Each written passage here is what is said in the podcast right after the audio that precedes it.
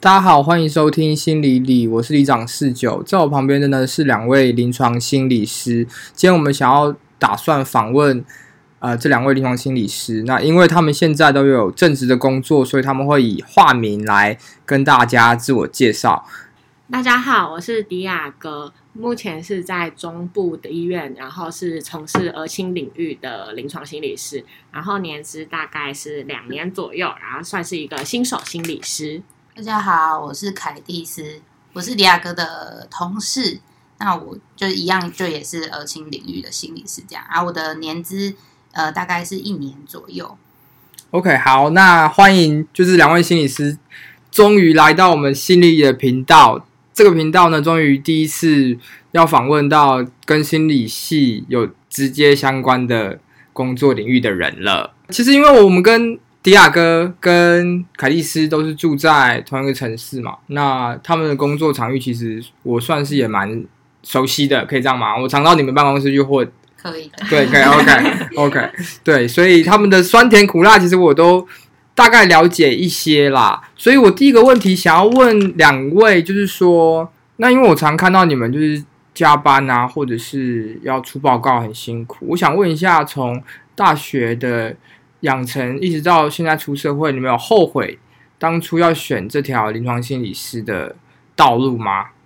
我自己是觉得不会后悔、诶，就是呃，其实出来工作之后，呃，就从实习开始啊，到现在，我觉得呃，做这工作基本上你不会觉得无聊，因为每天在面对的人都很不一样。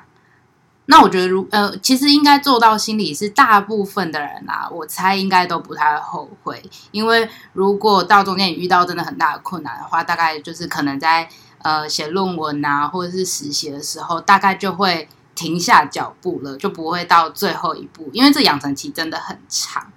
对，所以中间是呃，你有可能遇到一些困难就会停下来，所以我觉得到目前为止。我自己觉得，在这工作上面，工作本身啦，就面对个案的时候，我是觉得蛮不错的。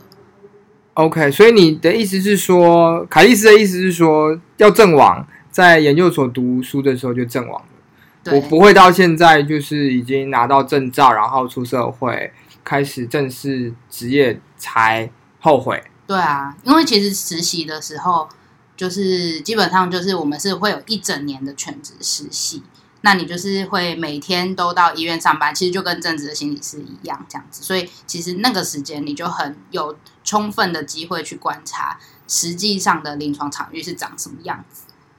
OK，了解。那但是那时候不会被吓到吗？就是如果因为那时候我觉得实习跟正式你职业的时候压力是不一样的。被吓到吗？对啊，对，刚开始实习的时候，我觉得还好诶、就是我我觉得那时候你可能会，比如说很担心，因为你那时候就只是个实习生，然后面对个案都很生疏什么的。我觉得那时候比较多焦虑是在这边，然后可能还有一个挑战是，比如说你要跟你的督导相处，对，这可能也是还蛮大多数人的挑战之一。对，我觉得吓到倒是还好。了解。那李亚哥，你有什么要补充的吗？就是对于你你来说，你跟那个凯蒂斯一样，是觉得说，哎，我拿到证照了，我就一路不后悔的继续往这条路前行，还是你觉得有时候你还是会心里会有一点松动，想说啊，我还是可以去做一些其他的事情啊之类的。嗯，我觉得到目前为止的话，应该算是没有后悔吧。因为其实就我们现在的工作场域中，我觉得其实蛮多机会可以学习到不一样的东西啦。然后这也是对于我们未来以后更有帮助。然后在是跟实习阶段其实也差蛮多的，就等于我们的经验是一直累积下来的。然后海蒂斯也有提到，就说不会无聊啊，就是你很常会面对不一样的个案啊，不一样的病人呐、然后你就可以学着去精进自己、增进自己吧。就是一个持续会有一些很多自会成长，对成长，然后会有让自己有更高动机去做的。所以你们给我的回答都蛮正向的，我以为 我以为你们会说，对啊，我一直说哦，没有好累哦，装戏师就是被压榨，然后在台湾可能又没有非常的重视心理这一块，我不知道是不是真的啦。我我以为你们会给我比较负面的想法，不过听起来就是你们在面对个案的时候，确实是有从工作当中获得一些成就感跟呃一些你们想要的东西。接着我想要了解一下，说因为其实心理系的学生啊，不一定每个人都会考研究所，应该说不是每个人都会想考研究所。虽然在台湾好像大家考研究所的比率越来越高，蛮高的。对于你们来说，你们当初为什么会想要踏入临床？我知道，对我们心理系的学生来说，临床是一个非常直接的道路，但是其实有很多人都没有都没有这样选。那对于对于你们来说，为什么你们会选择考临床心理所？那在你们知道它的门槛非常狭小之前提之下，你们还是毅然决然的这样子做这样的决策？嗯，我觉得其实也跟我们大学时期受的训练其实蛮有关的吧，因为我们大学时期比较多的课程还是以临床为主，所以我们那时我就我自己的经验而言啦，那时候我可能也觉得我对这方面蛮感兴趣的，然后也想要深入了解，然后在学习的过程中可能也得到了一些蛮正向的经验，所以我就决定要考临床的研究所这样子。嗯，那凯蒂斯呢？我的话，我觉得，我觉得我自己一直以来选择也都是算相对保守的，对，然后，然后，所以我我就是选了这个很直观的道路，对，然后，其实那时候也也确实有一些课程的经验，有有机会去真的接触到，比如说急性病房的个案或什么的，对啊，那那时候其实呃。就真的对于就是精神疾病这一块，还蛮想要再更进一步了解的吧。所以就是其实还是受到大学的培养的呃原因为主啦。那能能有那么直接的大学，就是因为你们都讲说你们因为大学学到的这方面的课程，然后有做的比较保守的选择，然后所以走临床这一块，对不对？那大家就会知道说我们是哪一所大学的了。不一定啊，是吗？因为我觉得相提供比较临床的课程的学校的心理系，其实我觉得在台湾蛮局限的，就是大家就会知道说哪哪些大学就是比较在课程上的选择是会偏临床。确实啊，每个学校风格不太一样。对，像我们研究所可能就到别的学校了嘛，他可能就提供的是比较完整的。整个比较 general 的心理心理系的知识，他都有提供。对，好，没关系。那所以意思就是说，你们也不知道为什么就选了临床心理。OK，好，然后你们就是有运气，然后不知道为什么就考上了。嗯，这样 OK，很好，很棒。我们也很认真，你们也很认真，很认真啊。好，那你们有推荐哪一家补习班吗？你有补习吗？我是补教育家，我跟你应该好耶。那个教育家记得赞助我们。好，那讲到刚在学校的就是学习啊，你们觉得？我是觉得说大学的时候，应该对我们来说不算是有什么压力啦，因为毕竟大学就大家都比较比较怎么讲，要享受人生嘛，因为刚出来，刚出来就是刚从高高中毕业，脱离父母的控制，所以我觉得大学就是跟其他大学。其他学科的同学一样，就是比较享受生活。除了要后面要考研究所、研究所，那可能一年或者是几个月之外。所以，我我想了解一下临床心理所在研究所这个期间有没有就是你们觉得很痛苦的事情，或者是研究生一定要完成的 task。然后，如果你撑不过，你就会多数人就会放弃。好，那迪亚哥看起来就是有很多。内幕可以爆料，那你就先来告诉我们吧。也也没有什么内幕吧，因为我觉得其实研究所最让我卡住的就是写硕论这一关吧。就比起我们的全职实习，我觉得写硕论这一个是会有一点在写的过程中是会有一点让我看不到终点，看不到尽头，然后你会面对很不确定，到底现在这样做是对的还是错的，还是会不会有一天就突然又要改受论题目之类的，就是那种不确定性很大，所以对我来说那是一个蛮大的坎吧。比起实全职实习这件事情，因为全职实习你是呃督导可以跟你讨论，督导可以给你回馈，或是你真的实际去做了之后，你会知道自己要怎么样修正，但写硕论就。不太一样，你要等到口试的那一天，你才会有一个结果这样子。OK，但是我觉得写硕论这个点啊，应该是 for 所有的研究生吧？嗯，对对，那 for 心理系，或者是说心理所，或者是说 for 你们学校有针对硕论有什么特殊的要求吗？比如说你一定要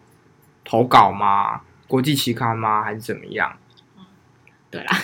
所以就是你其实有 投国际期刊的压力。没，可是你写的当下，你不会想这么多，你就只会想要赶快把硕论写完。投国际期刊，你就是再去修嘛，就是再把它转成英文，然后再去修，就这样子啊。OK，对，当下你就只是想着写硕论这件事情啦。好，那我听出来，就是你跟 那个你的指导教授可能就是比较不好嘛，所以才会有写硕没论。有吗？没有，这个这个没有没有啊，没有，因为教授是和平相处啊，是和平相处对。啊。我也非常认同，就是呃，论文的部分是一个很大的坎啦。呃，因为我我有听说，就是其他领域的论文，其实很多都是，比如说呃，顺着可能老师的一些题目，或者是前面学长姐的题目，就一直延续下来做研究。可是我这前的经验，我自己啊，就是我们学校的经验比较不是这样子，我们就是自己要，你一开始你要去。呃，从超级无敌多主题里面去找到一个你自己有兴趣的，然后自己想到论文主题。我觉得光是定主题这个就超级困难。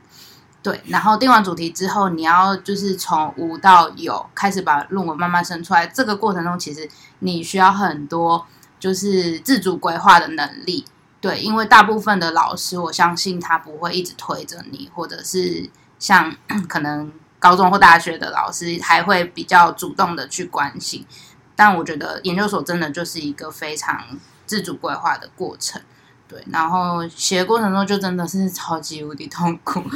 对啊，我真的、真的就是每天都那时候就是，我就我就觉得每天写到心情都超级不好，这时候你就要利用一些心理的技巧，让自己 让自己更过得更好啊。哦。对，在对你来说，你也是觉得写论文这一块，在心理所的养成之下，也是最困难哦，的。还有收案呢、哦，还有就收收案，也就是大家应该有经验，说发现心理系的学生常常在招募受试者，对，所以对这也是我们超级困扰的一块。但是招招募受试者，一般在校园内会很困难吗？我的经验是，好像都蛮简单的，因为我是做认知的嘛，哦那我是利用呃 MRI 去做研究嘛，那因为我们可能你来做帮我们做一次 MRI，你可以拿到的经费，受试者的费用就比较高啦，可能就一千块这样子。哦，你们有经费、哦？我们有一千块啊，我们是完全没有你经费的欸、没有哎、对啊，所以你们要求受试者免费帮帮你们做，这可以播吗？欸所以有时候，有时候就变成要自掏腰包。我是说真的就是会变成比如说抽奖的方式。哦，那好，那这样我理解，就是确实，如果是以这样的方式收案的话，大家会比较不想来啦。比起我们，你来扫一次 MRI，你可能三十分钟你就有七百块、一千块，相比嗯你们就是比较对啊，没有那个贫穷一点对对对 那还是你们有一些除了金钱以外，可以提供给受试者的一些回馈或好处啊，就是说提供一些服务啊之类的，我不知道。要不然，如果比如说你要收，像我们收受试者都是很简单嘛，因为我有钱给你，那受试者就很愿意来，那我们可能收个呃几十个、一百个，甚至一百多个，都是在很快时间内就可以招募到的。对啊，那对你们来说呢？哦，对啊，我们没有钱，我们当然只能想其他方法，要不然真的不会有人来啦。那我们我我自己的经验的话，就是我们可能会提供一些测验结果的咨询。就我自己的经验，可能我是收有注意力困扰的大学生、成人，那他们会来做一个，就是我们临床上蛮常用的注意力测验。当下就是会根据这个测验结果给他一个简单的回馈，这样子。OK，了解。所以就其实还是可以提供金钱以外的一些回馈啦，然后吸引受试者，这样就是对你的研硕论啊研究还是会比较有帮助啦。对啊，OK，所以不能叫指导指导教授掏钱。当然不不行。行啊，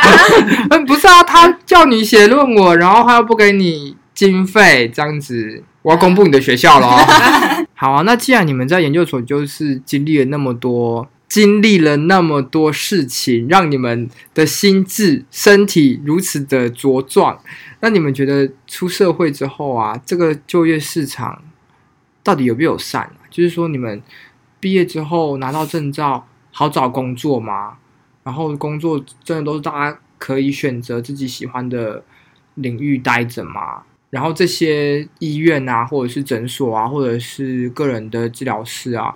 他们的薪资待遇怎么样？嗯、我觉得找工作这件事来说的话，其实蛮看你自己的一些要求，对工作的要求吧，包括你的你希望工作的现世啊，或是你希望你的收入至少要到什么样的程度吧。然后，如果你可能要求比较。呃，没那么高的话，其实我觉得都算是找得到工作的啦。或是如果你没有很要求你一定要在哪一个领域呃工作的话，我觉得应该算是可以找得到工作，只是看你自己满不满意。所以听起来就是说，工作都算还是找得到，但是限制比较多。那对我来说，我的理解会是觉得心理师这份工作是不好找工作的，因为对我来说，好找工作的定义会是说，这个职缺、这个职类的缺，大概我怎么找，薪水的浮动不要太大，然后我可能想要在我想要的城市就可以有不止一两个的选择。这样我才会把它定义为好找工作。那因为我觉得，就其实，在大学的时候，就学校老师其实都有多多少少提到，就是临床心理这一块，它之后的那些就业机会到底大概是如何，所以其实就一直有这样子的预期和期待啦。所以对我来说，呃，实际出来找工作跟我原本的预期是差不多的。对啊，因为其实我们大学是同一所嘛，那嗯老师都会常常跟我们跟跟我们讲说，哎，你们不一定要考临床啊，临床未来就是 也不一定找到工作啊，这样子给我们黑干呢，对对不对？那个凯利斯，你有其他的想法吗？因为凯凯莉丝，凯莉丝只有一年的工作经验嘛，所以现在这一份工作就是你的第一份嘛。嗯那你在找工作的时候，你有遇到什么困难吗？嗯，呃，我自己算蛮幸运的，就是我从拿到照到找到工作，大概一我记得是一个多月吧，然后呃两个月就到职了这样子，所以我我自己觉得我是算很幸运啦，就是刚好符合我想要的县市，然后刚好符合我想要的。就是单位类型这样子，然后还有就是儿青领域，因为我自己在之前研究所的时候也是我的 lab 也是儿青儿青领域这样子，对，所以一切都蛮符合我的需求的，对啊，我我我自己的同学也都是在几个月之内都一定都是有找到工作，只是就是真的像那个迪亚哥讲的，就是看有没有符合你自己的期待？因为像我就有听说，可能有一些人就是当下如果没有你想要的那种领域的缺，那有可能你就要被迫跳到其他不同领域。因为其实临床还是有分很多不同领域的啊，比如说精神科啊、成人，然后像我们是呃儿童这边的儿青领域早疗啊，或者是说复健科等等之类的，神经科其他也有对，所以有些人可能还是会。被迫先到他不是那么熟悉的地方。了解，所以听起来就是找工作找得到是没有问题，但是能不能符合自己想要的，可能就没办法那么的全面达成。嗯，那对我来说，可能就会被归类为比较不好找工作，因为你要想哦，你现在找到了嘛，那你要换。假设你现在要换工作，你觉得好找吗？这也是另外一个可以思考的点啊。嗯如果你觉得你打开一零四或者是打开相关的管道，想要换工作，没办法很快速的转换，这个就业市场就没有那么的友善。嗯，但我觉得心理师这个工作其实算是呃越老越值钱的工作啦。就是其实你在某一个场域待了一段时间，你其实要跳出来找其他工作的话，别人会看在你有比较多的经验、比较多的工作的历练，其实是相对会更加分的啦。对，所以我觉得临床心理。这一块，如果像是跳出来，你也可以。可能你有很过去的这些经验，然后你可以自己去开治疗所啊，或是你找下一份工作，我觉得可能会是相对比较简单或是轻松一点点啊。就是你是跟，所以你们的意思是说，就是建议新手心理师可以先在。大医院累积经验，然后后续再自己跳出来职业开业这样子。那这也是你们现在目前的规划嘛？就你们也会想说，不要一辈子被大医院养，会自己想要跳出来做吗？我觉得不是一定要新手心理师一定要先进去医院或者再去治疗所，就是这不是一个固定的道路啦。就每个人他们自己的职业发展其实都有不对自己职业发展都有不一样的想法啦，就看自己觉得自己比较适。合怎样的工作？对，可能在医院，因为在医院跟在治疗所其实是差蛮多的工。了解。那关于你们未来的规划呢？自己会觉得说，因为现在在大医院嘛，我自己还是想要先以累积经验为主啦。因为实习的时候训练的内容，当然很多都还是以横健为主，那可能零零星星接一些治疗，所以其实治疗的。经历是还蛮少的，对，但我觉得就是一个心理师，当然我们不能都只是做评估嘛，那后续要怎么介入处置，其实才是。让一个个案更能够呃适应他的困难的重点，对，所以我觉得最终心理师可能最想要做到的事情还是做治疗这一块。现在在就是医院里面，就是累积经验嘛，我们从就是从很多很大量的心理横件跟很多人的个案里面去累积不同的知识，或者是说一些。一些介入的技巧，可能之后还是会想要往治疗所走啦，就是可以更自由的去规划自己想做什么事情。但我觉得现一段现一段就还是我我自己还是在探索，说我可能呃想要呃喜欢一起工作的个案类型是哪一哪一种？对，因为心理师都还是会有自己可能比较擅长的领域，才不会说哦都是。各种都都有了解一点点，对，会会想要往某个领域深入这样子。我觉得我应该也差不多吧，就是现在就是因为我们其实就还算是很新手的心理师啦，我们就是以累积经验，然后然后顺探索自己未来的走向这样子。然后之后如果有机会的话，我觉得我也会想要到治疗所去工作。OK，心理师的向往还是说，哎，不是停留在。很贱，要慢慢转往治疗的方向。那其实现在的台湾的这种个人的工作室啊，或者是治疗所，其实也慢慢越来越多了。就是你在那个小巷子里面，也可以发现说，哎，其实很多治疗所都隐藏在小巷子，然后他们都外观都看起来很温馨，所以感觉这未来好像也是一个趋势吧？嗯，是吗？现在真的都越来越多。对对啊，越来越多。像我们家那边。小巷子就会有两三家，嗯嗯，好啊。那我们这一集就是先跟两位心理师了解了一下，从大学开始的心态，就选择临床这条路的心态，一直到现在，哎，刚出社会，初出茅庐，然后工作一两年的。有这个经验之后，对你对你们的呃职涯的看法有没有什么转变，或者是有没有什么更明确的地方？那我们下一集呢，将会针对就是两位心理师工作之后经验跟一些看法做更深入的讨论跟访问啊！谢谢大家收听这一集的心理里，记得追踪我们的 Apple Podcast 跟 IG 粉砖，谢谢大家。